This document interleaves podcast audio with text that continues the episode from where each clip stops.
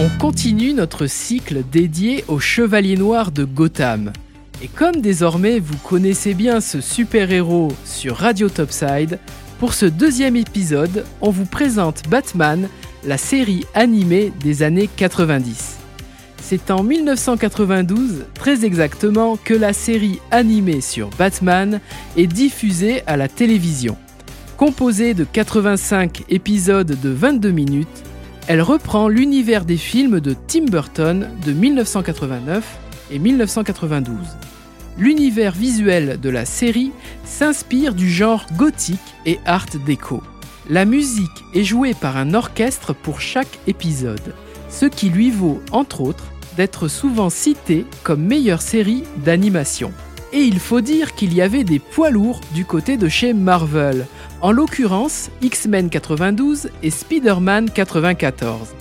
Pourtant, la série animée de Batman va se différencier par sa maturité et montrer des décors plus sombres et des histoires plus étoffées comportant des personnages plus complexes. La majorité des comédiens doubleurs en version originale ne sont pas expérimentés dans l'animation, et notamment Robert Conroy, Melissa Gilbert, la petite Laura dans La Maison dans la Prairie, et Mark Hamill, le Luke Skywalker de Star Wars. Pour le rôle de Batman, Robert Conroy modifie sa voix, tantôt il joue Batman, tantôt Bruce Wayne, ce qui a sûrement dû donner des idées à l'interprétation du personnage pour les films de Nolan. Affaire à suivre. Batman, la série animée, est également à l'origine de ce personnage très populaire, Harley Quinn. Personnage inspiré de la commedia dell'arte. Elle est avant tout la psychiatre du Joker, Arlene Quinzel.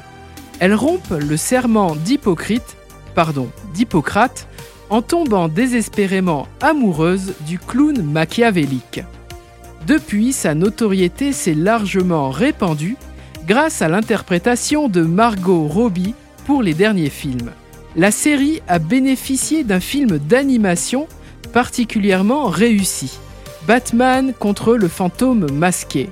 Bruce Wayne, et donc Batman, se retrouve confronté à un ancien amour de jeunesse, Andrea Beaumont, qui revient sur Gotham City.